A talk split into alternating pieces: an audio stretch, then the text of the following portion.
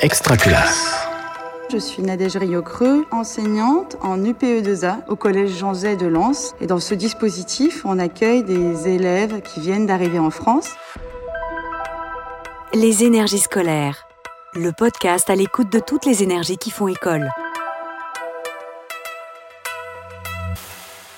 J'ai la chance d'avoir à côté de mon collège un établissement, un- le lycée Béal, où euh, mon collègue Alexandre Dubreux euh, s'occupe de l'UPE2A à destination des lycéens de 16 à 18 ans.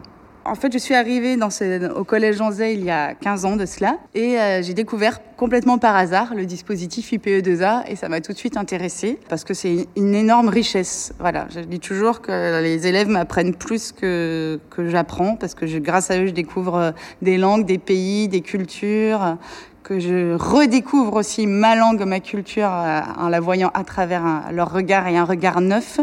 Et puis c'est très valorisant parce qu'on les voit progresser, on les voit motiver, on les voit s'épanouir et c'est des, voilà, des, des- des belles rencontres. L'année dernière, nous avons répondu à un appel à, à projet DRAC pour mener à bien un projet appelé Entre deux langues. Euh, c'est parti d'une proposition de culture commune, scène culturelle du bassin minier, qui nous a proposé de travailler avec une artiste, Anne-Marie Marquez, autour d'un spectacle qu'elle avait créé et qui portait la question des langues d'origine et de l'accueil de personnes migrantes sur le territoire français. Ensuite, ben, se sont greffés euh, Anne Luto, écrivain, qui est venu animer des ateliers d'écriture non seulement avec euh, nos élèves, les jeunes, mais également avec les parents dans le cadre d'un dispositif qui s'appelle OEPRE, Ouvrir l'école aux parents pour la réussite des enfants. Et ces parents et ces jeunes ont pu ensuite illustrer euh, leurs propos en participant à des ateliers d'illustration et d'art visuel avec Odile Santi. Et ça a permis à la fin euh, que chacun reparte avec un petit livret imprimé dans une belle édition en couleur qui regroupe l'ensemble des textes et l'ensemble des illustrations. On était un peu agacés euh, par l'idée, euh, les stéréotypes euh, malheureusement qu'on entend souvent, y compris dans l'éducation nationale, qui est qu'il faudrait oublier sa langue d'origine pour bien parler français. Par exemple, on entend des fois des gens dire mais c'est normal qu'ils ne progressent pas en français, ils continuent à parler leur langue à la maison. Et nous on dit bah oui, heureusement il faut continuer à parler sa, sa langue.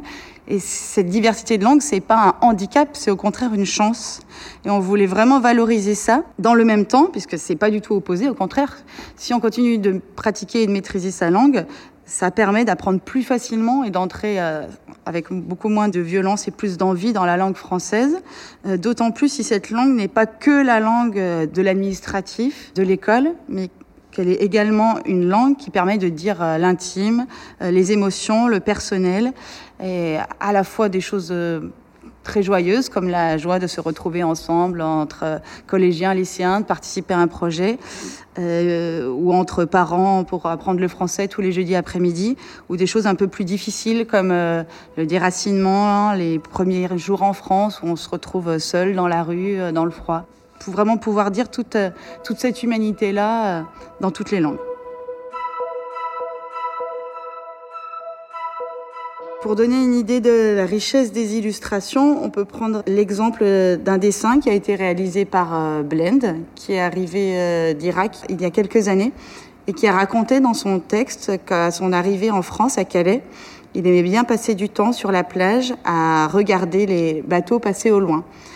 Et il a choisi au cours de l'atelier d'illustration justement euh, de dessiner un bateau, mais pas n'importe quel bateau, puisqu'il a choisi le Titanic, qu'il a dessiné euh, fonçant euh, tout droit sur la sur l'iceberg, mais en même temps, euh, bon, voilà, le, drame n'est pas encore là.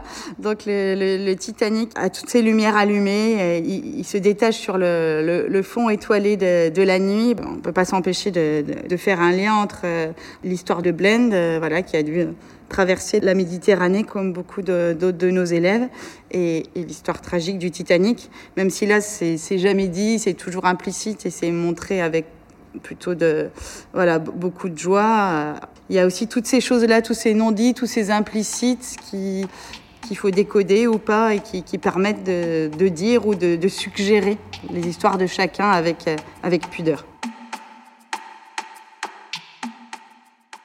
Alors on peut maintenant écouter la voix d'un élève qui va nous lire son texte, Faniel, qui vient d'Érythrée, et ensuite euh, la voix d'Alexandre, qui va nous expliquer pourquoi il a choisi euh, ce texte.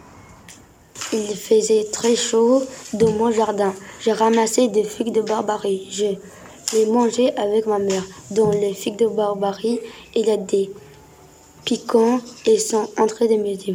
Il y a du sucre, c'est, ça glisse dans ma bouche, c'est dans mon jardin. Là-bas, j'ai avec on est sur des petites choses, des choses qui sont pas trop massives.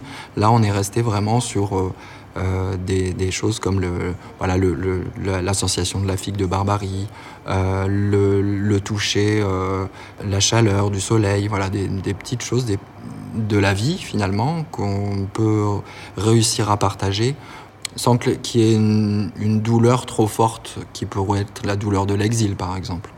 Le projet a permis beaucoup de choses, de débloquer notamment euh, beaucoup de situations, que ça soit par rapport à l'écriture, avec euh, les élèves ou les parents pour qui l'expression écrite était quelque chose qui n'était pas pour eux parce que c'est trop dur, ils savent pas, de leur dire bah non, même euh, si tu sais pas, bah on va t'aider, on va faire avec toi, on va taper ensemble à l'ordinateur ou même on va écrire à ta place si besoin de travailler avec une auteure, de travailler euh, avec euh, d'autres personnes. Ça a vraiment permis de ne plus avoir cette peur de l'écrit.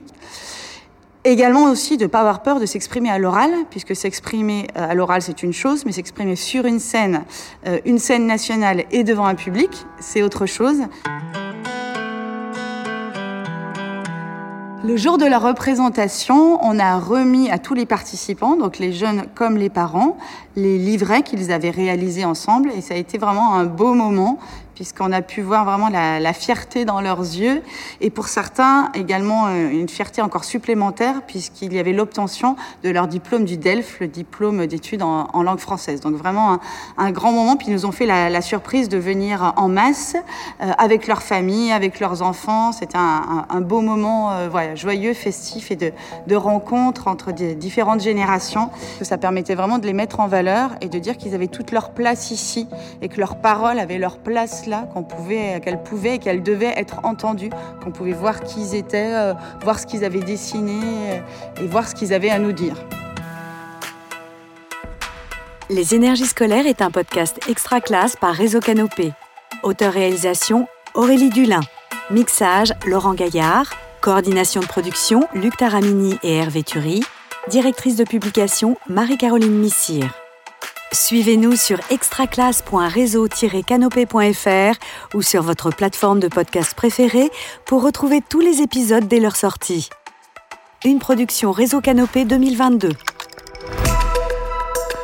Extraclasse.